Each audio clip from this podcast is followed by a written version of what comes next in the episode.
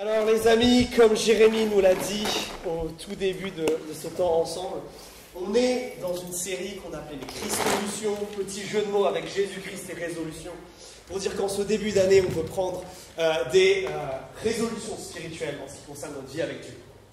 Parce qu'on croit que c'est de là que tout le reste va couler. Évidemment, des résolutions pour autre chose, c'est important. Mais de notre vie interne, de notre relation avec Dieu, tout le reste découle. Et on en a vu un certain nombre, mais euh, comme toute bonne chose a une fin, a une fin. Aujourd'hui, c'est notre dernier temps euh, dans les Christologiens. Oh, je sais que vous êtes tristes. mais vous savez, le grand problème des bonnes résolutions, qu'elles soient spirituelles ou non, c'est qu'arrivé fin janvier, on les tient déjà plus trop. Et je ne sais pas vous, mais moi, de manière générale, même dans ma vie, je ne prends pas trop de résolutions parce que je sais combien de mal j'ai à les tenir. Et peut-être que vous êtes comme moi, vous êtes un peu sceptique. Peut-être que vous dites, ben, c'est bien, on a pris des bonnes résolutions ensemble, mais maintenant il faut les vivre. Peut-être que vous réalisez que ce grand monsieur qui s'appelle Jésus a raison lorsqu'il a dit à, à Pierre qui n'arrivait pas à garder les yeux ouverts et prier avec lui, euh, l'esprit de l'homme il est plein de bonne volonté, mais notre chair elle est, malheureusement bien faible. On a envie de faire bien, mais on n'y arrive pas. On veut faire bien les choses, mais on n'y arrive pas. On veut prendre des bonnes résolutions, et bien souvent, ça nous décourage ensuite de vouloir changer parce qu'on n'y arrive pas. Et je crois que notre problème fondamental, c'est que nous n'apportons pas les bonnes solutions à nos problèmes. Nous n'apportons pas les bonnes Christo-solutions. On est en mode jeu de mots aujourd'hui, on, on- on continue dans ça. On va aujourd'hui parler des Christo-solutions. On a parlé de nos euh, Christolutions, de nos résolutions, mais maintenant comment les tenir, comment y arriver, c'est ce qu'on veut voir aujourd'hui. Parce que on a beau se battre à coups de discipline, à coups de motivation, mais bien souvent notre flemme, notre fatigue ou notre péché met très vite à mal notre détermination. Alors aujourd'hui, je vous propose de voir trois Christo solutions qui s'appliquent non seulement à, tout ce qu'on a vu depuis ce début d'année, qui s'appliquent à ce qu'on qu'on veut changer en ce moment, mais je crois qu'ils s'appliquent à toute dynamique de changement qu'on veut avoir dans nos vies. Et pour cela, je vous propose d'ouvrir vos Bibles à Hébreux chapitre 10. Hébreux, c'est une lettre du Nouveau Testament. Si vous n'avez pas de Bible, sortez votre téléphone ou allez en prendre une au fond vers la carte, levez-vous. On va avoir besoin du texte. Hébreux, c'est pas facile à trouver, Nouveau Testament. Vous avez toutes les épîtres T. Thessaloniciens, Tite, Timothée, c'est juste après, et c'est avant les épîtres avec des J, Jacques et Jude et Jean. Entre ces deux, deux grandes sections-là. Alors laissez-moi vous parler un tout petit peu du livre d'Hébreu parce qu'on commence chapitre 10. Le livre d'Hébreu, il a un but. L'auteur de ce livre, il a un but. C'est nous montrer que Dieu, dans l'Ancien Testament, il a bien fait les choses, mais elles ne sont pas parfaites. Il les a bien fait et même lui, il disait, il y a un truc après qui arrive qui va rendre tout incroyable. Et du coup, la thèse de ce livre, c'est de dire que celui qui rend tout ça incroyable, celui qui accomplit tout ce que l'Ancien Testament a mis en place, c'est Jésus. Et que ce que nous apporte Jésus, c'est même bien meilleur que tout ce qu'on a dans l'Ancien Testament. Alors commençons à lire au verset 19. Hébreux chapitre 10, verset 19. Ainsi donc, frères, nous avons l'assurance d'un libre accès au sanctuaire par le sang de Jésus. Accès qu'il a inauguré pour nous comme un chemin nouveau et vivant au travers du voile, c'est-à-dire de sa chair. Et nous avons un grand prêtre institué sur la maison de Dieu. Je m'arrête là. Vous voyez que cet auteur, il a le même problème que Paul, il aime faire des phrases à rallonge et qui sont compliquées. Mais cette phrase, elle est importante. Parce que là, il ne nous donne pas encore les cristaux solutions. Mais ici, là, l'auteur va nous donner quelque chose qui est fondamental que nous comprenions, une base de laquelle il va tirer toutes ces solutions. Toutes les solutions qu'il va nous présenter après découlent de ces trois versets qui forment en grec une seule très très grosse phrase. Alors il faut qu'on la décode un petit peu. Qu'est-ce qu'il veut nous dire ici? Grosso modo, l'auteur de la lettre aux Hébreux nous dit que tout va se baser sur ce que Jésus a fait, à la fois sur terre, quand quand il est allé à la croix. C'est le thème des versets 19 et 20. Mais aussi ce qu'il fait maintenant dans les cieux. Et ça, c'est le thème du verset 21. Il va utiliser deux métaphores pour parler de Jésus et on va les décrire. La première, c'est, dans ces deux premiers versets, c'est que Jésus, il a ouvert un chemin, il y a quelque chose de, de cet ordre-là. Et puis la deuxième, il y a Jésus qui a un rôle de médiateur. Et il faut bien qu'on comprenne tout ça. On va passer un peu de temps là-dessus. Parce que c'est sur ça que se fondent ensuite toutes les solutions que nous propose l'auteur. Alors, il commence en nous disant qu'on a un libre accès une pleine liberté pour entrer dans, et là vous avez des différences dans le mot, soit vous avez le lieu très saint, soit vous avez le sanctuaire, vous avez des mots comme ça. Ces mots-là, on va en parler dans un instant, mais ça désigne là où il y a la, où il y a la présence de Dieu. Donc, l'auteur nous dit, on peut entrer librement dans la présence de Dieu, ah, super, et grâce à quoi? Grâce au sang de Jésus, et ça c'est une nouvelle métaphore pour nous parler de la croix, ce moment où Jésus vient mourir. Il nous dit donc en substance, parce que Jésus a fait sur la croix, on peut venir vers Dieu. Ok.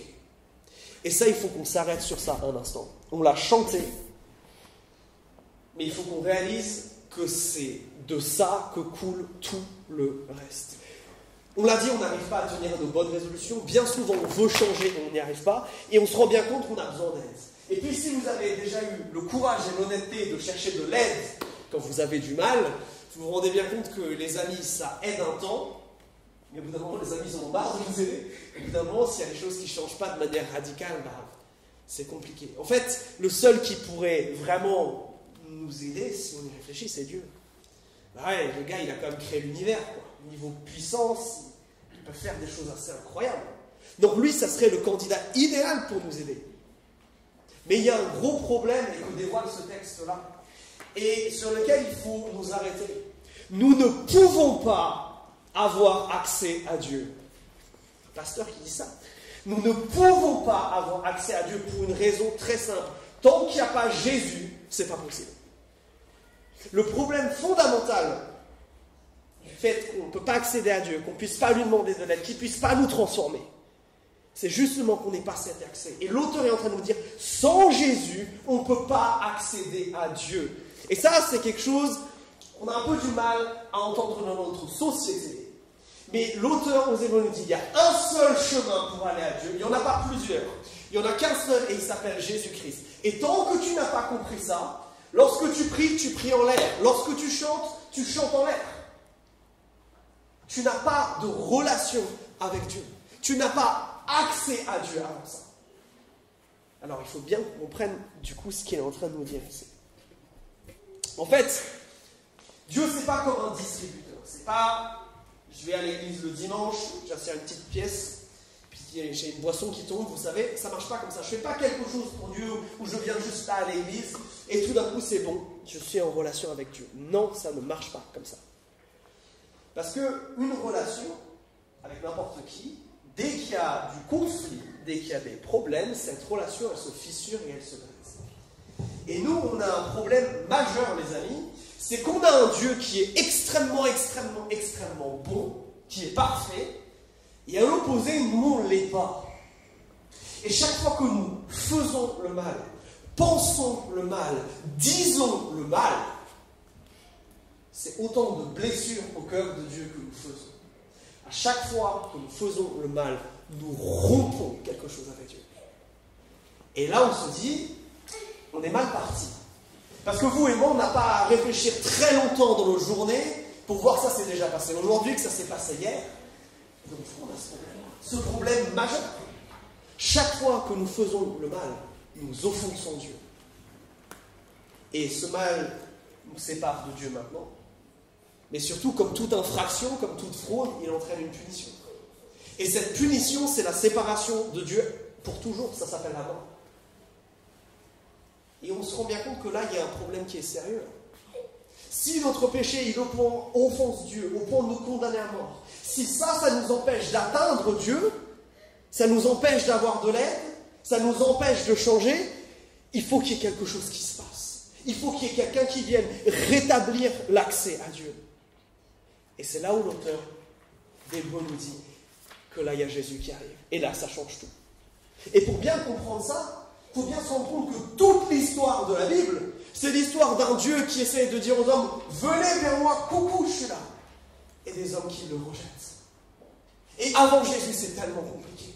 Au début, on a une famille, la famille d'Abraham, qui a un accès plus ou moins possible. Cette famille devient un peuple. Mais au sein de ce peuple, déjà, il n'y a que lui qui a accès à Dieu, et tous n'ont pas accès à Dieu de la même manière. Vous vous rappelez, on a parlé du temple il y a quelques semaines. Ce temple, c'est Dieu qui vient faire sa maison au milieu des êtres humains, mais tout le monde ne peut pas rentrer aux mêmes endroits dans le temple.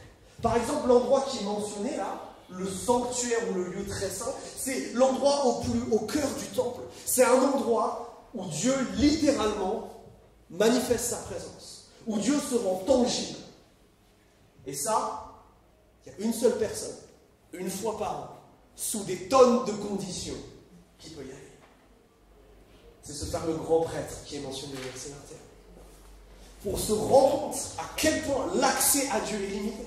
Et Dieu communique de manière personnelle et privilégiée seulement avec quelques individus dans l'Ancien Testament. Les fameux prophètes, certains des rois d'Israël. L'accès à Dieu, il est tellement, tellement, tellement restreint. Et c'est là où la croix vient tout transformer. La croix, c'est ce pot qui va relier d'un côté Dieu et de l'autre les. La croix, c'est Jésus qui vient mourir, qui va prendre le coup du péché, celui que vous et moi on qui vient à notre place mourir. Et comme quelqu'un a payé pour nous, alors maintenant on peut s'approcher de Dieu. Mais ça, c'est la seule manière de s'approcher de Dieu. Et rendons-nous bien compte de ça. Si on n'a pas compris ça, si on n'a pas accepté ça, si on ne croit pas que la seule chose qui peut me permettre de parler à Dieu, d'accéder à Dieu, c'est Jésus-Christ, alors nous faisons fausse route. Et ça, c'est une question importante que tu dois te poser. Peut-être que tu entends, tu viens ici depuis un moment, tu entends parler de Jésus depuis un moment, mais si tu n'as pas réalisé à quel point ton péché te sépare de Dieu, à quel point tu l'offenses par ton péché, à quel point tu as besoin qu'il te pardonne, et que ce pardon t'est offert en Jésus, alors tu n'es pas, tu n'as pas accès à Dieu. Et c'est peut-être pour ça que tu as du mal à voir ce changement dans ta vie. C'est peut-être pour ça qu'il y a ces choses qui ne marchent pas. Et du coup, il continue sa, métaphore au verset 20 en, disant que ce chemin qu'ouvre Jésus par la croix, là, c'est comme euh, un chemin, alors il y, a, des adjectifs, on nous dit que c'est nouveau, parce que oui, c'est nouveau, on attire Dieu par une personne et plus par des rites. C'est vivant, c'est exactement la même idée. Et puis on a cette idée que maintenant ce rideau, donc ce rideau, il était là et il séparait l'entrée de ce sanctuaire du reste du temple. C'était à la fois la barrière qui empêchait tout le monde d'aller dans la présence de Dieu, mais à chaque, aussi la porte d'entrée, parce que quand on ouvrait ce rideau, on pouvait accéder à la présence de Dieu. Il est en train de nous dire, ben, Jésus, c'est celui qui se tient à la place de ce rideau. À la place de ce rideau, il y a maintenant cette croix. Et cette croix, c'est ce qui fait la différence. Si tu viens vers cette croix, si tu viens par Jésus, alors tu peux rentrer. Si tu ne viens pas par la croix, si tu ne viens pas par Jésus, alors tu ne peux pas avoir accès à Dieu. Et il y a une deuxième chose. Deuxième métaphore, celle du verset 21. On nous dit qu'il y a un grand prêtre. Alors qui est-ce que c'est que ce gaillard-là? Ben, Le grand prêtre, c'était celui qui pouvait rentrer dans le temple là. Celui qui pouvait aller là où Dieu est, qui y allait en tremblant, mais qui allait. Et ce grand prêtre, il avait un double rôle celui d'être le représentant de tout le peuple d'Israël. Et à ce titre-là, ce qu'il pouvait faire, il pouvait faire un truc extraordinaire. C'est qu'il pouvait demander pardon au nom de tout le monde. Ce que le texte est en train de nous dire, c'est que Jésus, il accomplit la même chose. La croix et sa grâce, elle nous a sauvés de nos péchés d'hier. Mais parce que Jésus est dans les cieux et ce médiateur et ce grand prêtre, nos péchés présents, nos péchés futurs, ne peuvent nous séparer de Dieu. Et c'est pour ça qu'il commence en disant que nous avons l'assurance d'un libre accès. Parce que Jésus est là et il se tient. Alors, ça c'est la base. Ça c'est la base sur laquelle il s'appuie. Ça c'est la très longue introduction sur laquelle maintenant il va nous donner des solutions. On continue à lire. Et là, on arrive sur des impératifs. Regardez, verset 22. Approchons-nous donc d'un cœur sincère, avec une pleine foi, le cœur purifié d'une mauvaise conscience et le corps lavé d'une eau pure. La première Christo-solution que nous propose l'auteur, c'est de nous dire, les amis, ne soyez pas bêtes. Si vous avez accès à Dieu, alors venez, n'attendez pas. Ce que Jésus fait en nous, quand nous demandons pardon à Dieu pour notre péché, c'est un travail de nettoyage tellement intensif de nos cœurs que nous pouvons venir devant Dieu sincères, avec l'assurance d'être entendus, écoutés.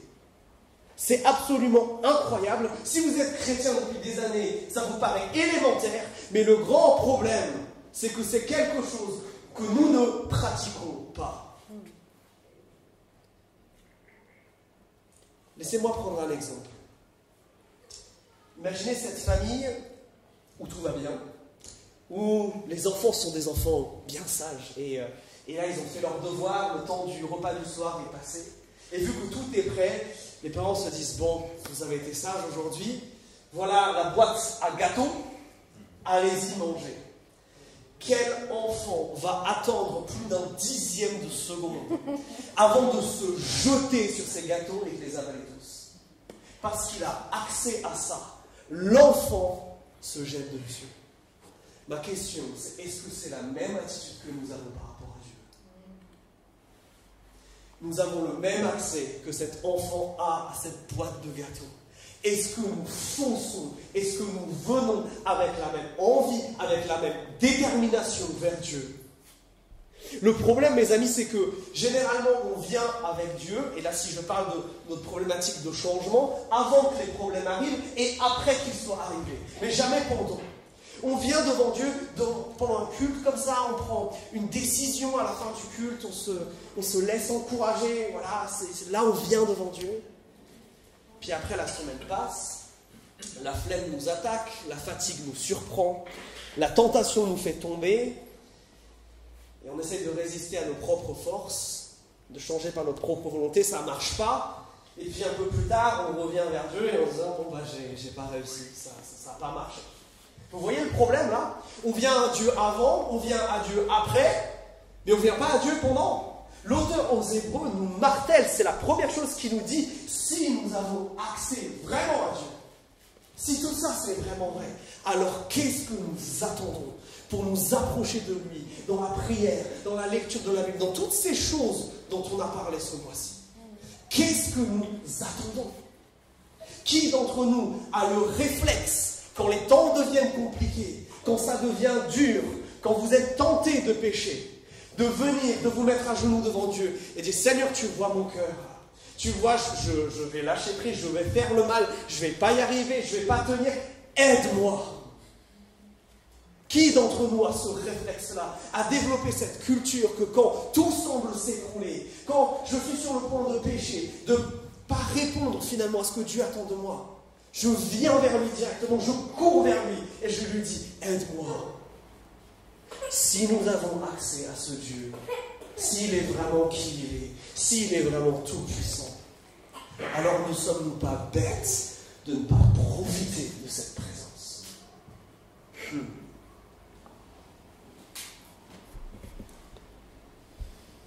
Combien d'entre nous, dans les temps de difficulté, où nos bonnes résolutions et notre volonté se heurtent à la dure réalité de la vie, essayons de lutter par nos propres forces, par nos propres volontés, en comptant seulement sur ce qu'on a accumulé comme connaissance, comme courage, et nous faisons nous écraser par notre péché.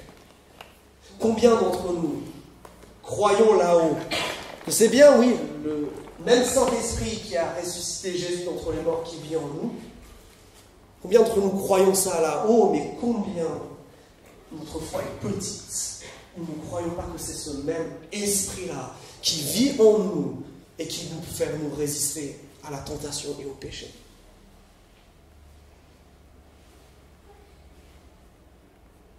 Oui, mes amis, nous négligeons de venir dans la présence de Dieu. Et je crois qu'il y a généralement deux choses. Deux choses que, où ce texte fait un peu allusion qui des fois nous retiennent d'aller dans la présence de Dieu, que nous choisissons de regarder au lieu de regarder à la croix. Regardez ce que le texte dit. C'est pas juste approchons-nous, mais il dit quoi? D'un cœur sincère et avec une pleine foi, ou peut-être que vous avez dans une autre traduction, d'un cœur sincère et avec la pleine assurance que donne la foi. Notez comment il dit les choses. Il ne dit pas approchez-vous de Dieu si vous avez un cœur sincère, si vous vous sentez dans l'assurance que donne la foi. Il n'y a pas de conditionnel, il n'y a pas de subjonctif ici. C'est pas approchez-vous de Dieu quand vous pensez être suffisamment sincère. Quand vous avez suffisamment d'assurance, suffisamment de foi. Non. Il nous dit de nous approcher avec ces choses-là, sous-entendu. Ce qui crée la sincérité du cœur, ce qui fait que le cœur est sincère, ce qui fonde l'assurance, c'est pas ce que je ressens, mais ce que Christ a fait sur la croix. Cette sincérité et cette assurance, ça n'a rien à voir avec moi, mais ça a tout à voir avec Christ. C'est censé nous rappeler quelque chose qu'on a vu la semaine dernière. Ce n'est pas ce que je ressens qui qualifie ma relation avec Dieu, c'est ce que Jésus a fait ce qui détermine notre sincérité, ce qui détermine que même au cœur de la tentation, quand j'ai déjà commencé à pécher dans ma tête et que c'est mes mains qui commencent à agir, je peux arriver devant Dieu en disant oui, j'arrive d'un cœur sincère. C'est pas ce que je ressens, mais c'est ce que Christ a fait, qui ne peut être ni détruit ni renversé. Et c'est pour ça qu'ici, comme au verset 19, on nous parle d'assurance. Mes amis, quand est-ce que nous allons commencer à vivre nous avons l'assurance de pouvoir être en relation avec Dieu. Quand est-ce que nous allons commencer à, quelque part, oui, avoir conscience de ce privilège et l'utiliser? Une assurance non pas fondée justement sur notre ressenti, mais sur ce que Christ a fait pour nous. Et bien souvent, le problème, c'est que nous ne nous sentons pas dignes, pas méritants, pas assez bien, pas assez spirituels aujourd'hui. J'ai que 5 minutes pour lire ma Bible, je ne la lirai pas assez bien. Et puis il y a toutes ces choses qui me distraient, donc je ne vais, pas, vais pas prier. On va laisser toutes ces choses, le manque peut-être des fois justement qu'on pourrait percevoir de sincérité de notre propre cœur, nous empêcher de nous approcher de Dieu. Mes amis, la voie est ouverte par Jésus. Si tu crois dans ton cœur que Jésus est mort pour le péché et que Dieu l'a ressuscité dans ton alors tu peux t'approcher de Dieu. Qu'importe la situation. Qu'importe l'état dans lequel tu te trouves. Deuxième chose, il dit quelque chose de fort dans la fin de ce verset 22 là.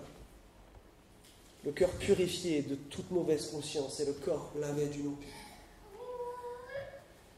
C'est comme ça que Dieu nous voit par Christ. Le problème, c'est que, justement, à ce manque d'assurance vient parfois s'ajouter le sentiment de culpabilité excessive. Mais quand tu viens à Dieu par Jésus, tu viens avec le cœur purifié d'une mauvaise conscience et le corps lavé d'une eau pure. Et Dieu t'accepte. Le problème, c'est que bien souvent, nous choisissons de nous éloigner de Dieu parce qu'on veut d'abord se sentir lavé, on veut se sentir purifié, on veut se sentir pardonné avant de venir à Dieu. Et c'est là où nous comprenons mal le mécanisme. C'est en venant vers lui que ces choses-là vont se passer. La plus grande, une des plus grandes tragédies que je vois dans l'Église, quelque chose qui m'énerve au plus haut point, c'est les chrétiens qui ne vont pas prendre la Sainte Seine parce qu'ils ne se sentent pas dignes. Mais de toute façon, tu n'es pas digne. Tu le deviens parce que Jésus-Christ a fait sur la croix. Tu te prives de venir dans la présence de Dieu. Tu te prives de recevoir quelque chose de la part de Dieu. Parfois, nous voulons. Le, le mécanisme biblique, c'est viens à Jésus, et là, tu vas être pardonné, et là, tu vas être purifié. Mais souvent, nous, on veut faire l'inverse. On veut d'abord se purifier nous-mêmes en faisant des trucs, pour ensuite avoir le courage de demander pardon, et pour ensuite venir dans la présence de Dieu. On fait les choses à l'envers. Je ne sais pas si vous examinez votre, votre vie à cette lumière, mais moi, c'est quelque chose qui a tellement caractérisé ma vie. Combien de fois j'ai lutté dans ma jeunesse avec, avec le problème de la pornographie Et ça a été dévastateur pour moi. Et des fois, après avoir péché, j'étais devant Dieu et, je n'osais pas prier, je n'osais rien dire. Je me sentais tellement sale, tellement pas bien, tellement détruit, que je n'osais pas m'approcher de Dieu. Et alors ce que je faisais, c'est que je me disais, je vais faire des trucs pour Dieu. Je vais aller euh, aider l'un ou l'autre, je vais aller servir dans l'église, je vais aller faire des trucs bien. Puis euh, ça, ça duré 2-3 jours. Et 2-3 jours après, j'avais enfin le courage de venir devant Dieu, lui demander pardon. Et après, je m'autorisais seulement à aller au culte. Et après seulement, je m'autorisais à aller louer Dieu. Ça, c'est bien souvent le problème du péché. C'est que nous donnons ce droit-là de nous séparer de la présence de Dieu, alors qu'il a perdu ce droit. La bonne attitude, c'est lorsque je suis tenté, lorsque je pêche, même lorsque j'ai fauté, je reviens immédiatement à Dieu. La maturité chrétienne ne se démontre pas par votre sanctification, par le fait que vous ne péchez plus, mais par votre rapidité à revenir à Jésus, par votre rapidité à vous repentir, par la rapidité à laquelle vous venez vers Jésus et vous dites Aide-moi, je te demande pardon, j'ai péché contre toi. Le problème, c'est que bien souvent, nous chrétiens, même après avoir été pardonnés, nous nous comportons d'une manière bizarre, où nous redonnons au péché le pouvoir de nous séparer de Dieu de nous séparer du fait qu'on puisse venir vers lui.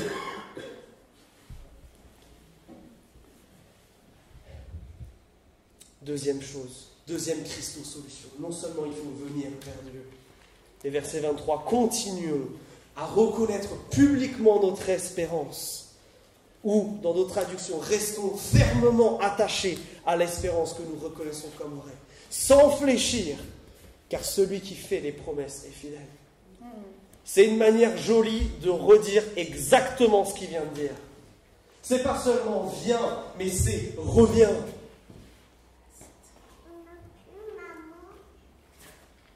Le problème, c'est que bien souvent, on pense que justement, le fait de changer, c'est bon, allez, je vais me motiver, je vais prier un coup, je vais demander de l'aide à Dieu une fois. J'ai prié à la fin d'un culte une fois, et après, je vais attendre comme ça si Dieu est, vraiment grand, Dieu est vraiment bon, Dieu il va faire quelque chose. Mais ça, c'est une vision d'un Dieu, comme je disais tout à l'heure, distributeur. Dieu n'a jamais promis que quand je ferai cette prière, alors tout va s'arrêter, tous les problèmes, toute la tentation va se finir. Non. C'est pas ce que la Bible nous dit, c'est pas ce que ce texte nous dit. Si on est encouragé à persévérer, c'est parce qu'il y a une réalité. C'est celle du combat. Mes amis, quand nous voulons nous soumettre à Christ, quand nous voulons ressembler à Jésus, quand nous voulons mettre à mort ce péché en nous, quand nous voulons prendre ces bonnes résolutions pour notre relation spirituelle avec Dieu, devinez quoi? Notre chair, notre envie de pécher, les idoles de notre cœur, Satan et les démons de l'enfer, est-ce que vous croyez qu'ils s'assoient par terre et font Oh non, il a prié? Non. Tout notre être à l'intérieur et à l'extérieur, qu'est-ce qui va se passer? Ils vont rentrer en lutte contre nous. Le problème, c'est que nous avons quitté cette vision du monde du fait que le changement, c'est un combat, mes amis. C'est pas l'histoire de venir une fois à Christ, c'est l'histoire de revenir et de revenir et de revenir. Et donc de persévérer. Alors, vous allez me dire, mais Quentin, euh, persévérer, c'est dur, c'est long, j'en ai marre, quelque part, de, de me battre mes amis, la promesse biblique, c'est pas que lorsqu'on vient à Dieu, il n'y aura plus de problème, il n'y aura plus de tentation. Je vous défie de trouver un seul verset qui dit ça. Par contre, Corinthiens 10, verset 13, à chaque tentation, Dieu prévoit l'issue de secours. Jacques 4, 7, soumettez-vous à Dieu, donc résistez au diable et il fuira loin de vous. Ça, c'est les promesses. C'est les promesses, pas qu'il n'y aura pas de combat, pas que vous allez de nouveau lutter avec ce qui a été si dur jusqu'à présent, mais c'est la promesse que Jésus sera là ce Jésus sera là et qui viendra combattre avec vous. Jésus ne nous a pas promis une victoire facile. Il ne nous a pas promis un changement immédiat. Mais il nous a promis qu'il serait toujours là à combattre à nos côtés. Combien de fois, nous, chrétiens, nous sommes déçus parce que nous prenons ces résolutions, on a cette envie de changer et on n'y arrive pas, et du coup, on arrête de revenir. On arrête de venir à Christ on arrête de prendre le médicament.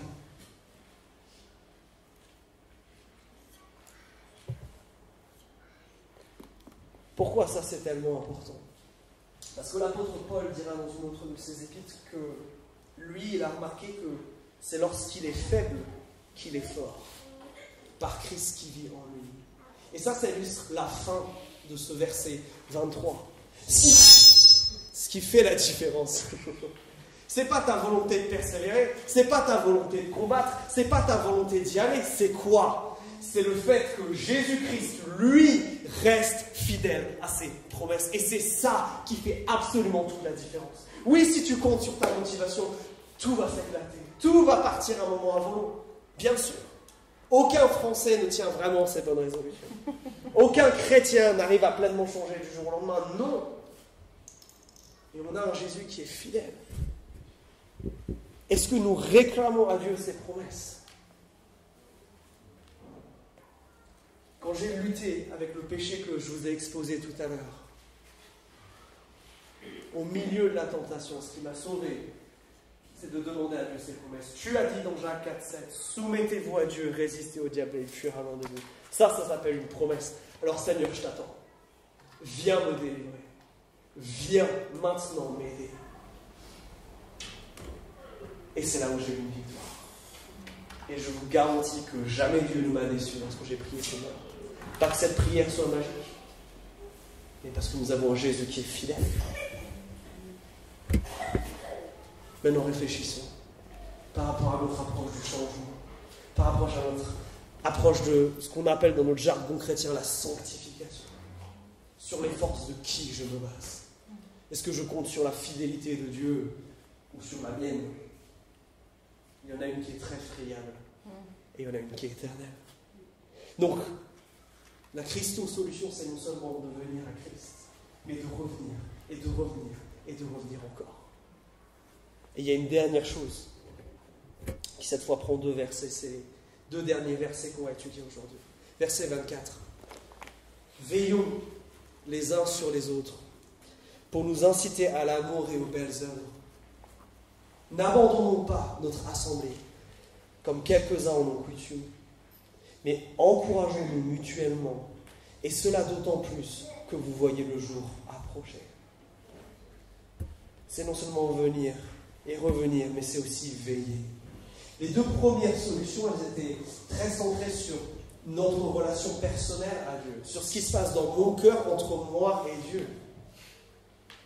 Mais ce texte, la fin de ce chapitre, nous rappelle que Dieu, généralement, il aime bien agir via les uns et les autres. Et regardez l'éthique qui nous est demandée de veiller les uns sur les autres. Si nous ne veillons pas les uns sur les autres, alors nous laissons des portes ouvertes à ce que notre péché nous détruise? Est-ce que vous avez remarqué que le premier réflexe, quand justement j'ai manqué à mes engagements, lorsque j'ai péché, lorsque ces choses arrivent, c'est de me cacher.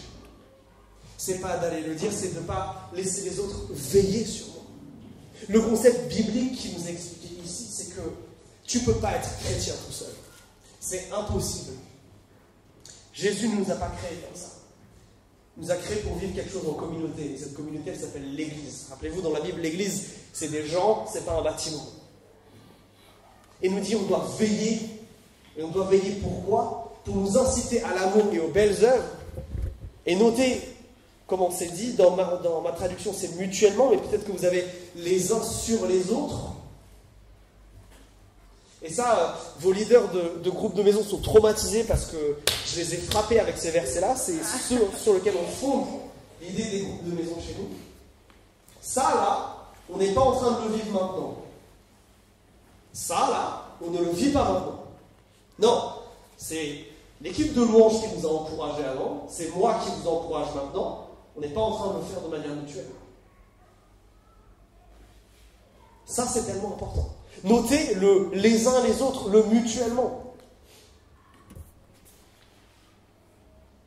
C'est tellement important que chacun d'entre nous réalise que Dieu veut l'utiliser pour aider les autres de l'Église à changer et à être transformés.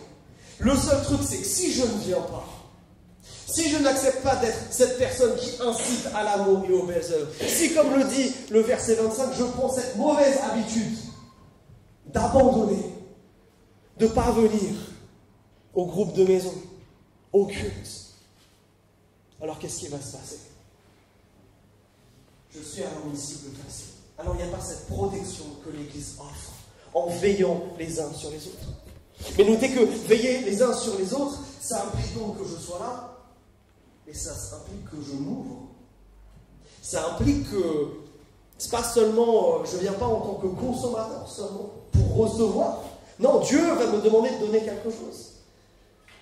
Et bien souvent, ce que ça va nécessiter, c'est que j'accepte d'être un petit peu vulnérable. Comment on peut veiller sur toi si on ne sait pas ce qui se passe dans ta vie? Comment on peut t'inciter aux belles œuvres et à l'amour si je, on ne sait pas ce que tu vis? C'est pour ça qu'on a des groupes de maison dans notre église. C'est pour ça qu'on vous encourage. C'est pour ça aussi que des fois surgit de nulle part une flemme soudaine vient nous habiter à quelques minutes de partir de maison. Parce que c'est notre chair et c'est l'ennemi qui cherche à nous décourager d'aller là où nous allons recevoir et là où Dieu veut nous utiliser les uns pour les autres. Notez un détail intéressant à la toute, toute fin du verset 25. Il nous dit que ça, c'est pas quelque chose qui a été partout dans le temps. Il nous dit quoi? Cela, d'autant plus que vous voyez le jour approcher. Le jour, c'est le retour de Jésus ici. Cette pratique-là de veiller les uns sur les autres, 2000 ans après la venue de Christ, elle devrait être beaucoup, beaucoup plus forte que ce que les chrétiens du premier siècle ont vécu. Parce que oui, tant que Jésus ne revient pas, ça va être compliqué. Ça, ça va à l'encontre de notre culture, les amis. Ça va à l'encontre de cette idée que bah, la foi, c'est quelque chose de très privé entre moi et Dieu et ça regarde personne. C'est pas possible de veiller les uns sur les autres sans ça. Ma question pour toi, c'est sans doute tu veux changer. Est-ce que tu as essayé laisser les autres venir vers toi? Est-ce que tu as laissé laisser les autres prendre soin de toi, veiller sur toi, être les instruments par lesquels Dieu va t'aider au changement? Vous qui êtes chrétien depuis des années, combien de fois ça vous est arrivé qu'un frère ou une sœur vienne vous dire la parole exacte que vous aviez besoin d'entendre de la part de Dieu Parce que notre Dieu fonctionne dans la communauté. Alors oui, nous devons venir à Christ. Oui, nous devons revenir sans cesse à Christ. Et nous devons veiller les uns sur les autres. Voilà les solutions de Dieu au changement. maintenant, il est temps d'examiner nos cœurs, les amis. Parce vous savez, dans cette église, euh, on croit que si Dieu parle, il ne dit pas des paroles en l'air. Et ça doit nous amener au changement. Est-ce que tu es déjà venu vers Christ? Est-ce que c'est quelque chose que tu as fait? Est-ce que quand je parle du fait que ton péché c'est grave, que tu mérites la mort, ça a du sens à tes oreilles Est-ce que tu réalises que la seule solution, ton seul espoir pour accéder à Dieu, c'est Jésus? Est-ce que toi, dans ta lutte peut-être avec ce péché qui dure depuis des années, tu as cessé de venir et de revenir à Christ? Est-ce que tu fais seulement des bilans avec Jésus une fois par semaine le dimanche? Et tu ne l'invites pas au milieu du combat Est-ce que dans ce qui gangrène tes relations, dans ce qui fait du mal à ton couple, dans ton caractère, ce qui va pas là, est-ce que c'est quelque chose quand la pression commence à augmenter, quand la tentation vient, où tu viens devant Dieu et tu lui dis Seigneur, aide-moi. Mes amis, nous avons accès à la présence de Dieu. Est-ce que nous y allons? Est-ce que nous avons maintenant cette pratique de veiller les uns sur les autres? Est-ce que vous laissez les autres veiller sur vous? Est-ce que, en retour, vous veillez sur les autres? Est-ce que vous vous laissez vous rendre vulnérable Prêt à ce que Dieu utilise les autres pour vous encourager, pour vous transformer? Est-ce que vous aussi, vous venez avec ce cœur, non seulement dans nos réunions, de, recevoir quelque chose de la part de Dieu, mais aussi d'être utilisé par lui pour que d'autres reçoivent?